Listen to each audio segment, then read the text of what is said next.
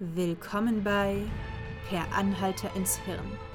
Ich bin Katharina und heute sprechen wir über artifizielle Störungen, das Münchhausen-Syndrom und über die ärztliche Schweigepflicht. Wenn ihr nicht die letzten 20 Jahre unter einem Stein gelebt habt, dann kennt ihr vielleicht die folgende Songzeile. Victim of Munchausen Syndrome, my whole life I was made to believe I was sick when I wasn't. Ich habe überlegt, ob ich euch das vorrappe, aber im allgemeinen Interesse der Menschheit lasse ich das besser bleiben. Diese Zeile ist von Eminem aus dem Song Cleaning Out My Closet. Für diejenigen, die nicht so gut Englisch sprechen, übersetzt heißt es ungefähr so viel wie Opfer des Münchhausen-Syndroms. Ähm, mein ganzes Leben wurde mir erzählt, ich wäre krank, wenn ich doch eigentlich gar nicht krank war. Und genau darum geht es heute. Das Münchhausen-Syndrom ist eine Unterform oder auch eine veraltete Bezeichnung, je nachdem, welche Quelle man fragt, der sogenannten artifiziellen Störungen oder auch vorgetäuschte Störungen, kurz AS. Der Name kommt von Hieronymus Karl Friedrich von Münchhausen, einem Adligen, der durch sein großes Erzähltalent berühmt geworden ist und dessen Geschichten jetzt seit etwa 300 Jahren immer noch populär sind.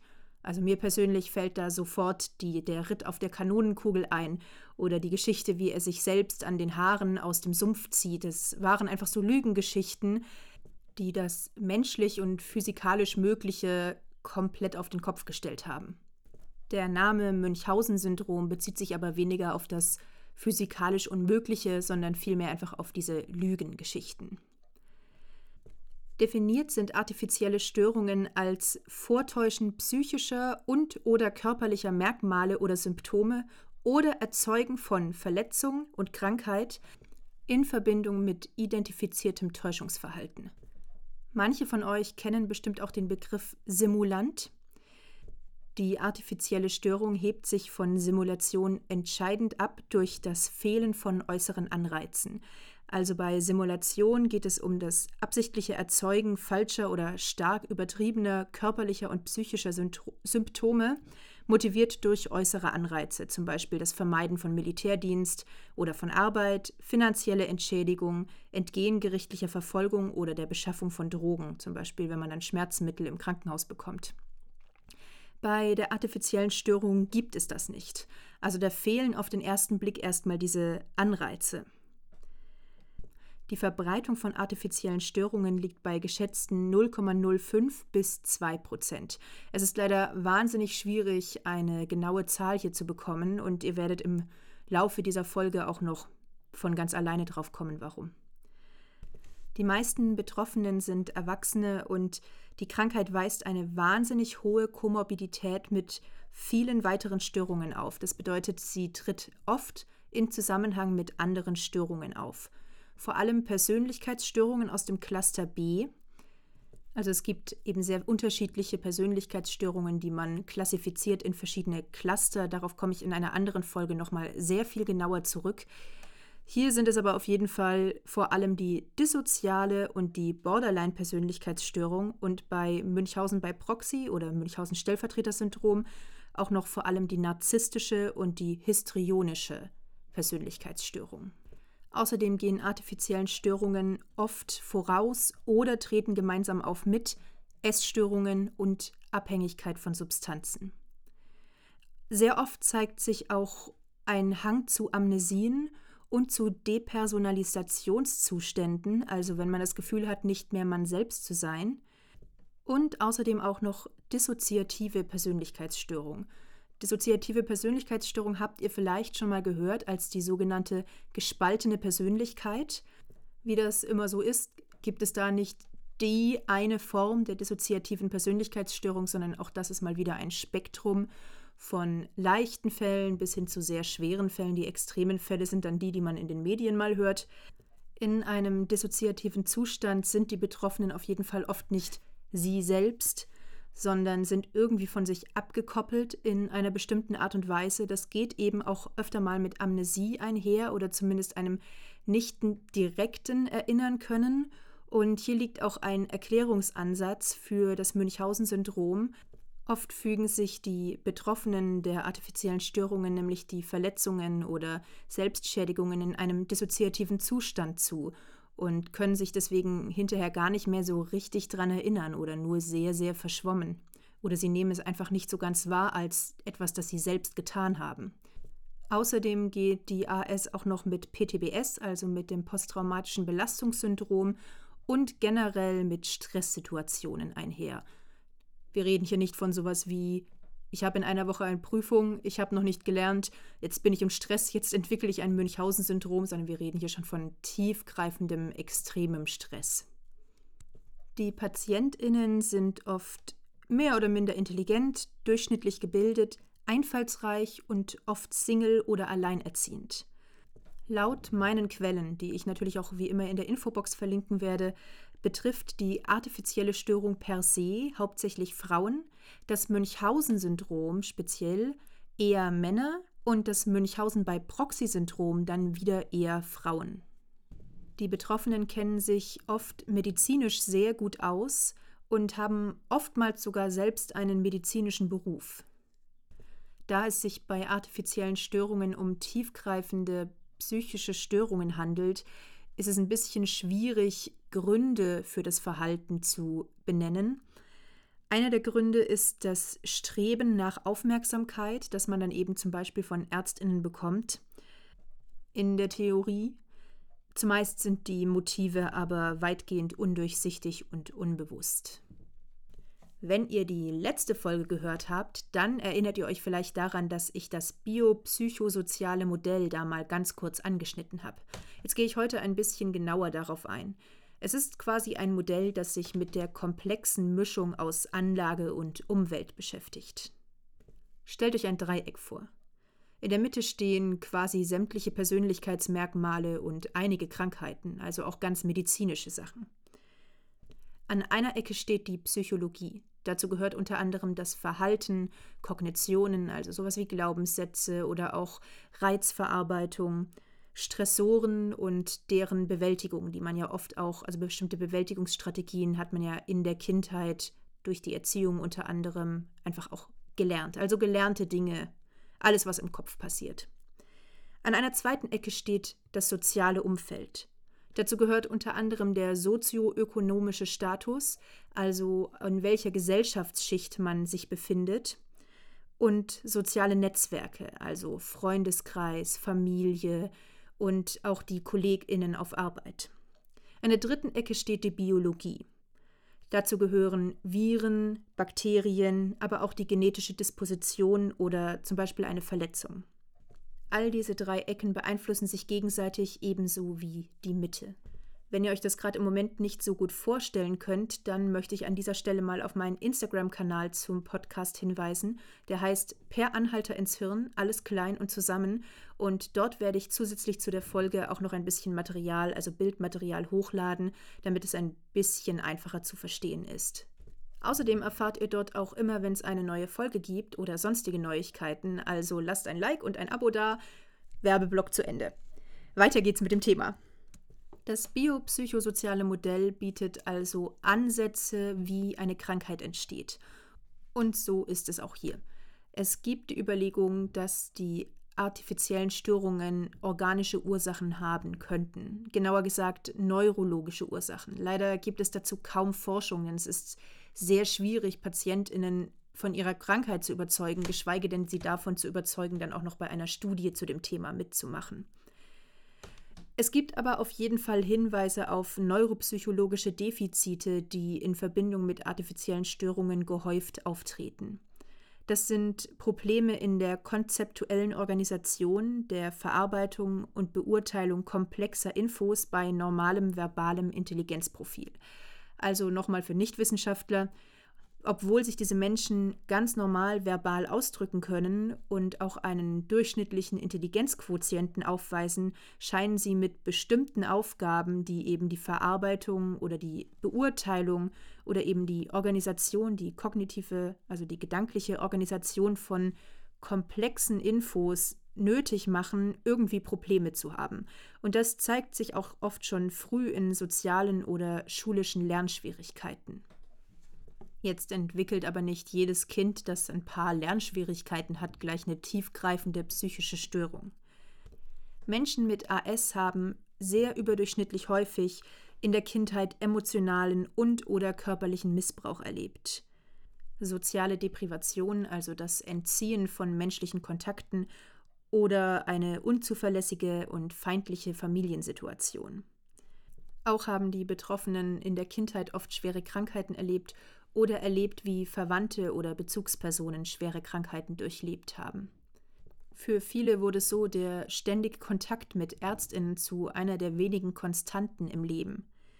Außerdem führt es zu einem gestörten Verhältnis zum eigenen Körper. Der eigene Körper wird quasi ein Objekt. Es gibt die Theorie, dass AS quasi eine maladaptive Reaktion auf diese gerade genannten Umstände sind. Also Adaptiv heißt angepasst, aber irgendwie nicht so angepasst, wie es sein sollte. Da ist einfach irgendwas schiefgelaufen unterwegs. Dafür spricht, dass die Betroffenen oft eine mangelhaft modulierte, selbstgerichtete Aggressivität zeigen. Das zeigt sich dann zum Beispiel in verringerter Selbstfürsorge, in symbolischem Hass gegen den eigenen Körper oder eben in einer verzerrten Schmerz- bzw. Lustwahrnehmung, und zwar auf einem Level, das auch wahrscheinlich eingefleischten BDSM-Lern ein bisschen zu hardcore wäre. Außerdem haben Betroffene oft instabile Beziehungen und Probleme mit der eigenen Identität. Ich hatte ja vorhin die dissoziativen Zustände schon erwähnt und das ist ein Ausdruck von einer gestörten Identität, also einem nicht so ganz integrierten Ich. AS bricht zumeist dann aus, wenn es von spezifischen Stressoren getriggert wird. Also selbst wenn die Anlage dazu da ist, man aber ein unglaublich ruhiges Leben in Meditation und Einsamkeit führt, ist es sehr wahrscheinlich, dass da einfach nichts ausbricht.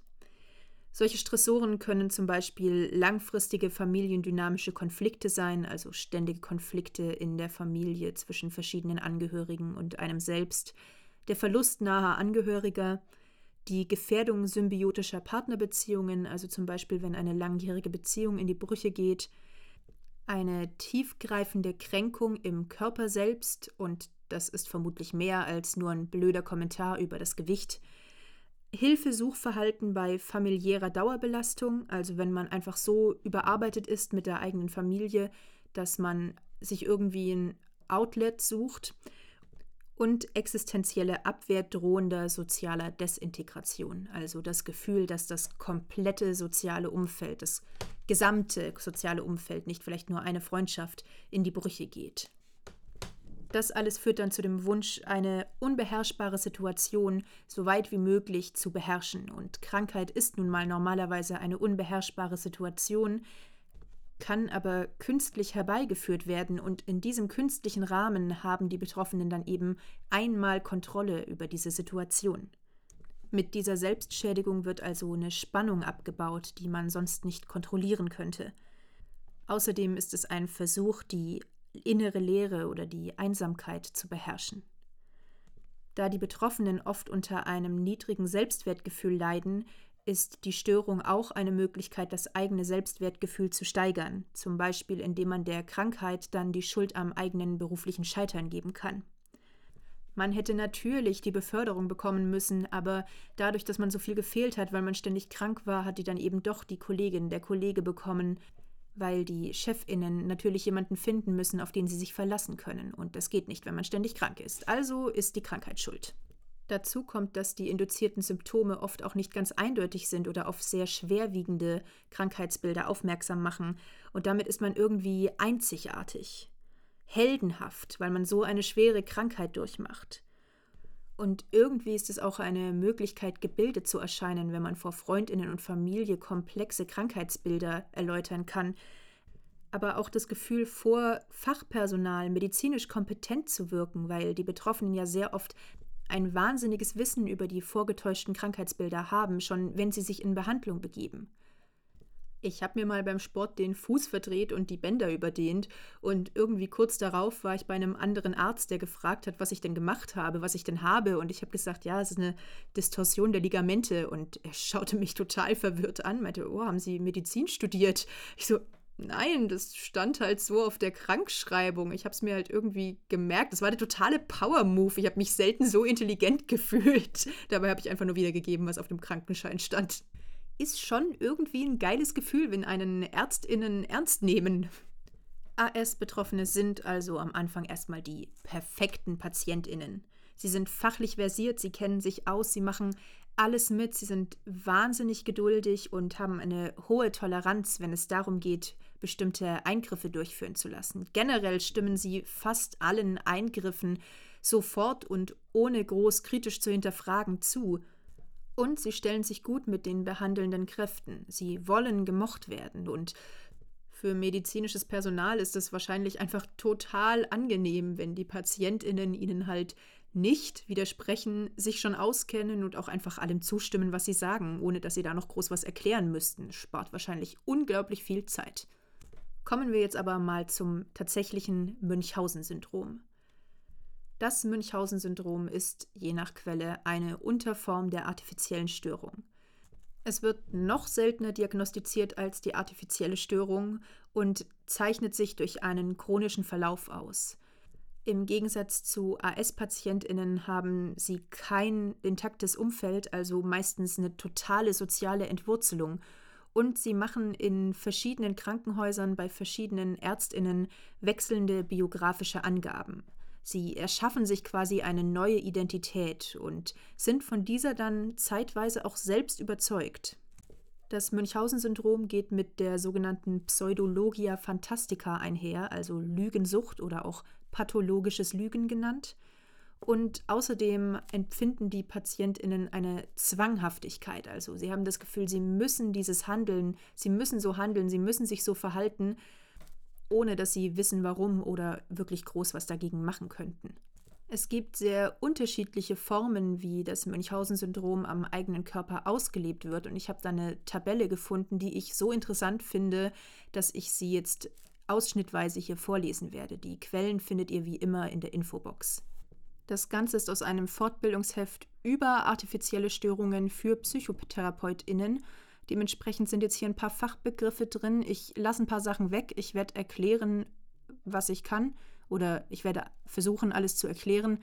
Ähm, genau. Eine kleine Triggerwarnung gibt es noch. Es wird jetzt ein bisschen eklig. Also, Methoden der Selbstmanipulation. Nummer 1. Artifizielle Hauterkrankungen. Aufbringen von Säuren und Laugen oder anderen Substanzen, Kneten, Reiben, Quetschen der Haut, Strangulation von Extremitäten, Subkutan subkutanes, also unter die Haut, Einspritzen von infizierten Lösungen mit Speichel, Milch, Kot und anderem. Artifizielle Infektionserkrankungen. Fieberinduktion durch Einnahme pyrogen wirkender Substanzen, Thermometermanipulationen, Einspritzen von Kotsuspensionen in Infusionen oder zentrale Venenkatheter, Fälschungen des Krankenplatz, Vortäuschen einer HIV-Infektion oder Selbstinfektion mit HIV-infiziertem Blut. Nur mal so, ist eine blöde Idee. Lasst's bleiben. Artifizielle hämatologische Erkrankungen. Selbstabnahme von Blut zur Erzeugung von Anämien, selbst herbeigeführtes Bluten, Einnahme von Antikoagulantien, also Blutverdünnern artifizielle Stoffwechselerkrankungen, zum Beispiel durch Einnahme von Schilddrüsenhormonen. Artifizielle kardiologische Symptome, Vortäuschen einer koronaren Herzkrankheit, Einnahme von Beta-Blockern und anderen Medikamenten. Artifizielle Pulmonolo pulmonologische Symptome, zum Beispiel durch verschlucktes Eigen- oder Tierblut wird dann Blut gespuckt. Das nennt sich Hämoptysis. Schweres Wort. Artifizielle gynäkologische Symptome. Jetzt wird es richtig eklig, sorry. Vortäuschung von abdominellen Schmerzen, also Bauchschmerzen, Abwehrspannung, vaginale Blutungen durch mechanische Manipulation an Portio oder Vagina oder Einführen von Blut, intravaginales Einbringen ätzender Lösungen. Auch eine richtig dumme Idee. Artifizielle chirurgische Symptome. Vortäuschung von abdominellen Schmerzen, also Bauchschmerzen, Stuhl- und Urinverhalt, Manipulation an Operationswunden, Erzeugen von Abszessen durch Einspritzen von Kot, Fremdkörpermaterial und anderen, Manipulationen an zentralvenösen Zugängen, Wunddrainagen und anderes. Artifizielle urologische Symptome. Einbringen von Eigen- oder Tierblut in die Harnröhre oder durch Injektion in die Bauchdecke, in die Blase zur Erzeugung einer Hämaturie, Kontamination des Urins durch Fäkalien, Blut und andere. Artifizielle neurologische Symptome, Vortäuschen von Lähmungen, Dysesthesien, epileptischen Anfällen, zum Teil unter Zuhilfenahme von Medikamenten. Das sind jetzt generell alles Dinge, die man nicht unbedingt machen sollte, aber so ein paar fallen mir da einfach ganz besonders auf. Ihr seht also, um auf solche Mittel zurückzugreifen, muss da schon eine wirklich schwerwiegende Störung vorliegen. Das Münchhausen-Stellvertreter-Syndrom oder auch Münchhausen bei Proxy oder wenn es um erwachsene StellvertreterInnen geht, Münchhausen bei Adult Proxy, betrifft zumeist BetreuerInnen von besonders kleinen Kindern. Die Inzidenz liegt bei etwa 2 bis 8 unter den unter Einjährigen. Ich meine, Inzidenz kennen wir mittlerweile alle, aber halt 2 bis 8 von 100.000 unter Einjährigen sind in etwa von dem Münchhausen bei Proxy-Syndrom betroffen, also werden dadurch geschädigt. Das Ganze trifft vor allem deswegen so kleine Kinder, weil die eben oft noch nicht sprechen können und so die Aussagen der betreuenden Personen bei den Ärztinnen nicht widerlegen können. Die BetreuerInnen verfälschen also Anamnesen oder spritzen den Kindern Substanzen, um sie tatsächlich krank zu machen. All der ganze Kram, den ich euch gerade vorgelesen habe aus der Tabelle, wird dann eben kleinen Kindern angetan. Paradoxerweise zeigen sich die TäterInnen dann aber gegenüber dem medizinischen Personal in einer Beschützerrolle übervorsorglich. Also es ist nicht Sadismus oder Bosheit, das sie dazu treibt, sondern auch hier wieder ein innerer Zwang. Es ist ein bisschen die Einstellung, dieses Kind kann nur durch mich überleben. Es ist zu 100 Prozent von mir abhängig. Nicht nur, weil es ohnehin ein sehr kleines Kind ist und ohnehin zu 100 Prozent von Betreuungspersonen abhängig ist, sondern auch, weil diese eine spezielle Person als einzige weiß, was das Kind hat. So ein Kind kann ja nicht sagen, wo es Schmerzen hat, also sind die Ärztinnen darauf angewiesen, dass die Betreuungsperson sie vielleicht irgendwie in die richtige Richtung schubst und sichtbare Auslöser für die Gründe für zum Beispiel das Fieber des Kindes liegen ja normalerweise nicht vor. Die Täterinnen leiden auch hier oft unter Einsamkeit oder dem Gefühl, isoliert zu sein, unter Minderwertigkeitsgefühlen und halten ein paar distanzierte Beziehungen aufrecht, in denen sie aber dominant sind. Sie haben zumeist wenig soziale Unterstützung und verfallen leicht in selbstdestruktive Aggressionen. Es ist nicht selten, dass eine Person mit Münchhausen-Syndrom dann die eigenen Kinder mit reinzieht. Trotz der Fürsorglichkeit, die die Täterinnen an den Tag legen, wenn es um die Behandlung der Patientinnen geht, also der Kinder oder erwachsenen Betroffenen, zeigen sie dann an anderer Stelle eine erschreckende Gefühlskälte, zum Beispiel wenn das Kind stirbt. Generell zeigen sich AS-Betroffene oft empathie- und mitleidslos auf den Leidensdruck anderer oder auf deren Schmerzen. Psychologische Theorien führen das darauf zurück, dass die Betroffenen eben oft in der Kindheit selbst keine hinreichende Zuwendung erfahren haben und eben gelernt haben, dass man auf das Leiden anderer mit Gefühlskälte reagiert.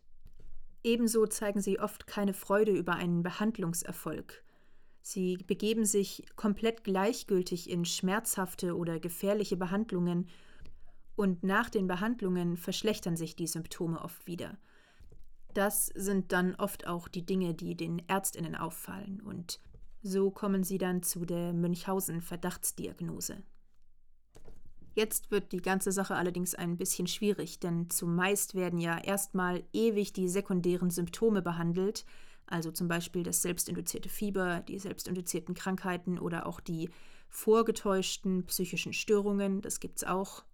Aber obwohl die Betroffenen oft nach der ersten Behandlung eine Erleichterung verspüren, eskaliert es meistens auf Dauer. Also es fängt klein an und mit jeder Behandlung wird es dann ein bisschen schlimmer, weil die Patientinnen immer mehr brauchen, immer mehr Aufmerksamkeit wollen werden sie jetzt von dem medizinischen Personal damit konfrontiert, dass diese ihnen nicht mehr glauben und sogar eine Münchhausen-Diagnose im Raum steht, dann kommt es meistens zur Eskalation zu wütenden Reaktionen und dazu, dass der Ort und das medizinische Personal einfach gewechselt wird. Das nennt sich dann Ärztinnenhopping oder auch Doktorshopping.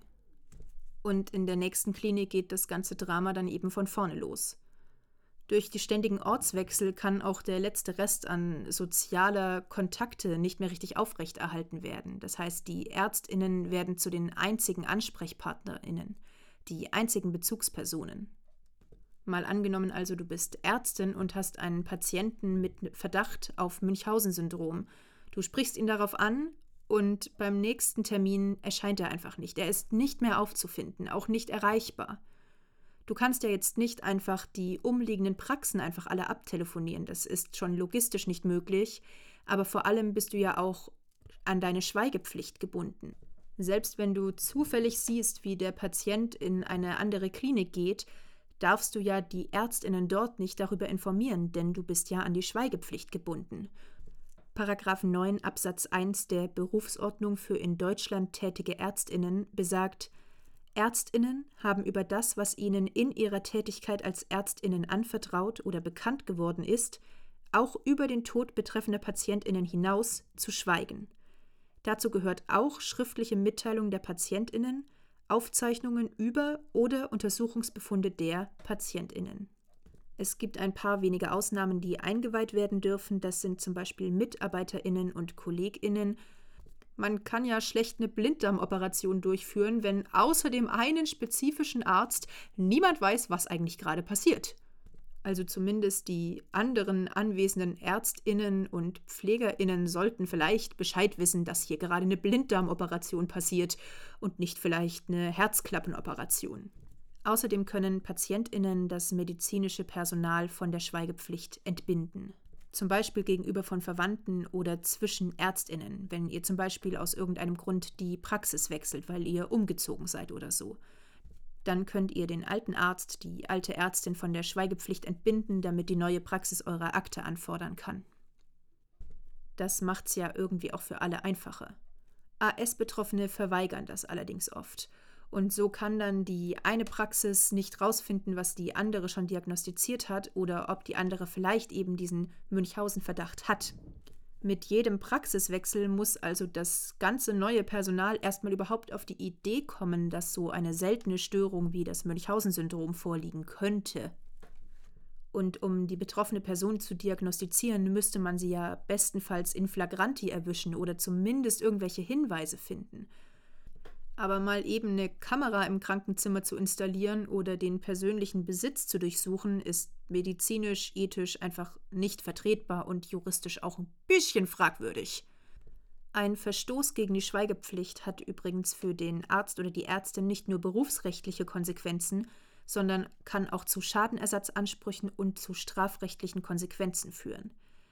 Nach 203 Strafgesetzbuch ist das eine Verletzung von Privatgeheimnissen und kann mit Freiheitsstrafe bis ein Jahr oder Geldstrafe belegt werden. Wenn dazu noch eine Bereicherungsabsicht vorlag oder die Person die Daten gegen ein Entgelt verkauft hat, dann kann man sogar bis zu zwei Jahren oder eben dann eine dementsprechend höhere Geldstrafe anlegen. Geldstrafe klingt immer so ein bisschen schwammig. Das wird auch im Strafgesetzbuch selber nicht weiter spezifiziert. Dafür gibt es eine eigene Richtlinie. Und zwar liegt die Höhe einer Geldstrafe generell im Ermessen des Gerichts. In Deutschland können das zwischen 5 bis 360 Tagessätze des Nettoeinkommens der verurteilten Person sein. Und bei der Entscheidung der Höhe, also der Anzahl der Tagessätze, wird dann unter anderem mitgeguckt, was war das Motiv, wie war die Gesinnung, die Art und Weise der Tatausführung, welche Vorstrafen gibt es, wie ist das Nachtatverhalten, also zum Beispiel, wenn sich die Person selber anzeigt oder Reue zeigt. Das spielt dann da alles mit rein. Unter bestimmten Umständen müssen Krankenhäuser und Praxen bestimmte Daten ihrer PatientInnen rausgeben. Das ist die sogenannte Mitteilungspflicht. Die greift dann, wenn es um die Abwehr einer erheblichen gegenwärtigen Gefahr geht, um die Verfolgung von Straftaten oder um die Aufklärung des Schicksals von Vermissten oder Unfallopfern. Die Daten, die daraus gegeben dürfen, sind allerdings wahnsinnig begrenzt. Das ist eigentlich hauptsächlich die Information, dass Patient X tatsächlich in dieser einen Praxis war und dann vollständiger Name und Adresse, sowas, aber halt zum Beispiel keine Diagnose. Außerdem gibt es da ja noch das Zeugnisverweigerungsrecht. In Deutschland muss man vor Gericht nicht aussagen, wenn man darunter fällt. Und das gilt unter anderem aus persönlichen Gründen. Also man muss nicht aussagen, wenn man mit der angeklagten Person verwandt oder verschwägert ist in gerader Linie. Außerdem gilt es für Verlobte und für Ehepartnerinnen. Dann gibt es die sachlichen Gründe. Da fällt dann zum Beispiel drunter, dass man nichts aussagen muss, mit dem man sich selbst belasten könnte. Man darf vor Gericht trotzdem nicht lügen, aber man darf zum Beispiel einfach die Aussage verweigern. Und es gibt eben die beruflichen Gründe. Und darunter fallen Ärztinnen, Anwältinnen, Steuerberaterinnen, Apothekerinnen, Journalistinnen und Geistliche. Wenn also zum Beispiel dein bester Kumpel Mist gebaut hat und du warst nicht beteiligt, kennst aber die Geschichte und das Ganze geht vor Gericht, dann musst du aussagen und zwar die Wahrheit. Eine Falschaussage ist nämlich auch strafbar. Zu dem Zeugnisverweigerungsrecht gehört auch ein Beschlagnahmeverbot. Das heißt, so ohne weiteres dürfen PolizistInnen zum Beispiel keine Krankenakten beschlagnahmen. Dazu braucht es einen speziellen, gerichtlich angeordneten Beschlagnahmebeschluss. Einzige Ausnahme ist Gefahr in Verzug. Das heißt juristisch tatsächlich so, und da geht es darum, wenn zum Beispiel klar ist, wenn nicht sofort gehandelt wird, wenn nicht sofort beschlagnahmt wird, könnten Dokumente oder Beweismittel verschwinden oder vernichtet werden. Dann darf so ein Durchsuchungsbefehl, Beschlagnahmebeschluss, auch durch die Polizei oder die Staatsanwaltschaft angeordnet werden. Es gibt aber Ausnahmen, in denen auch Ärztinnen die Schweigepflicht brechen dürfen. Sie sollten sich aber generell bestenfalls vorher nochmal juristisch absichern. Einer dieser Fälle ist der sogenannte rechtfertigende Notstand. Wenn Gefahr für Leib, Leben, Freiheit, Ehre und Eigentum oder ein anderes Rechtsgut besteht, darf ein Arzt, eine Ärztin die Schweigepflicht brechen, zum Beispiel um Gefahr abzuwenden. Wenn also ein Patient, eine Patientin akut suizidgefährdet ist, dürfen die Angehörigen benachrichtigt werden. Oder wenn eine Fremdgefährdung vorliegt, dann dürfen nicht nur die betroffene Person, sondern auch die Polizei verständigt werden. Kommt bei einer Psychotherapie zum Beispiel ans Tageslicht, dass ein Kind misshandelt oder missbraucht wird oder generell ein Mensch misshandelt oder missbraucht wird, dann darf der Therapeut, die Therapeutin auch das Jugendamt oder eben die Polizei benachrichtigen. Generell gibt es für bestimmte Straftaten eine Anzeigepflicht. Bei Mord, Totschlag, Raub und Brandstiftung sind die Ärztinnen also sogar verpflichtet, die Polizei einzuschalten. Das gleiche gilt, wenn Wiederholungsgefahr besteht oder im Rahmen der Aufklärung von Kapitalverbrechen, also besonders schwerwiegenden Verbrechen. Das abzuwägen ist aber immer eine schwierige Entscheidung, weil die Täterinnen trotz allem immer das Recht haben, diese ärztliche Schweigepflicht dann nochmal juristisch prüfen zu lassen, also quasi Anzeige zu erstatten wegen Brechen der ärztlichen Schweigepflicht.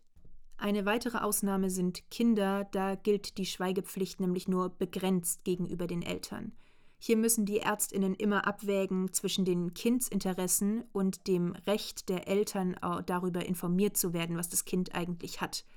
Das ist jetzt gerade bei Einjährigen eine relativ leichte Entscheidung, denn so ein Einjähriger kann mit einer Diagnose sowieso nichts anfangen und die Eltern sind ja dafür verantwortlich, dass das Kind richtig behandelt wird, wird aber mit zunehmendem Alter der Kinder natürlich immer schwieriger.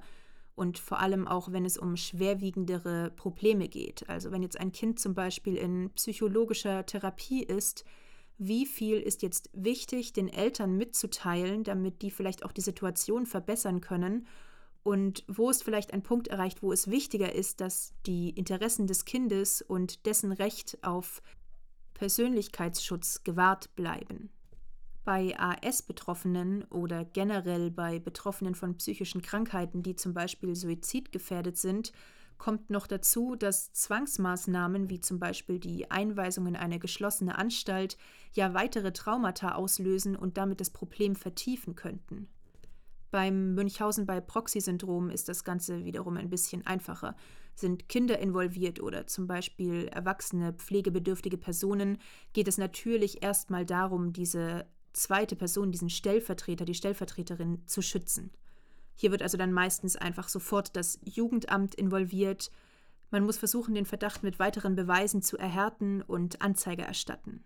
Dann wird erstmal das Kind von den Täterinnen getrennt und oft in eine Pflegefamilie gegeben.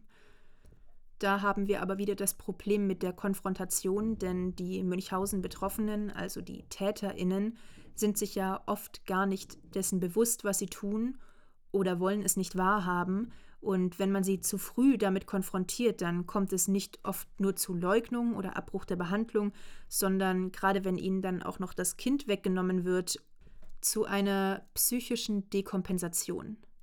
Als Dekompensation bezeichnet man es, wenn ein Körper oder eine Psyche eine akute Stressbelastung nicht mehr ausgleichen, also kompensieren kann und dann die Symptome offen zutage treten.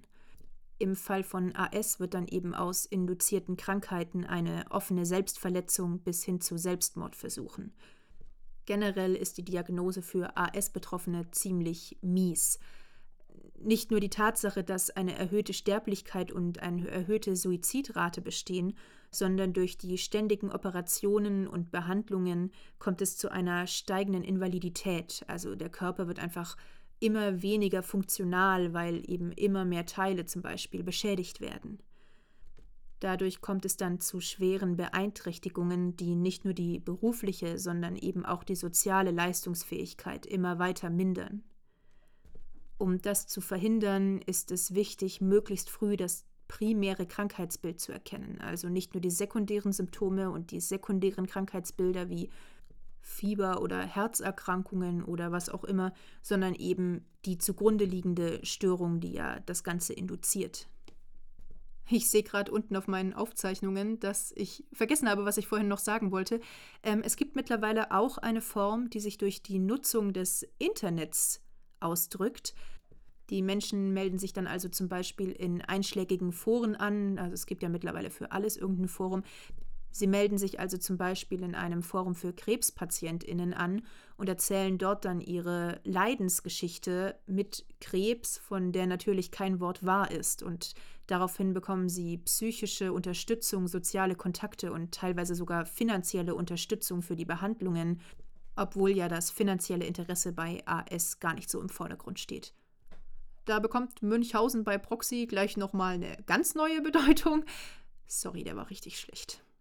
Auf jeden Fall äh, konnte man bisher da aber noch nicht so viel zu diesem neuen Krankheitsbild sagen, weil das Internet halt einfach leider noch nicht so lange auf dem Markt ist dass man da jetzt schon groß statistisch was hätte zusammenrechnen können. Es ist halt im Endeffekt doch ein sehr seltenes Krankheitsbild.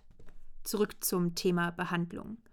Um also möglichst riskante Tests, chirurgische Eingriffe und der ungerechtfertigte Einsatz von Medikamenten zu unterbinden, sollte möglichst früh psychiatrische, psychosomatische und psychologische Beratung angeboten werden, sobald der Verdacht besteht.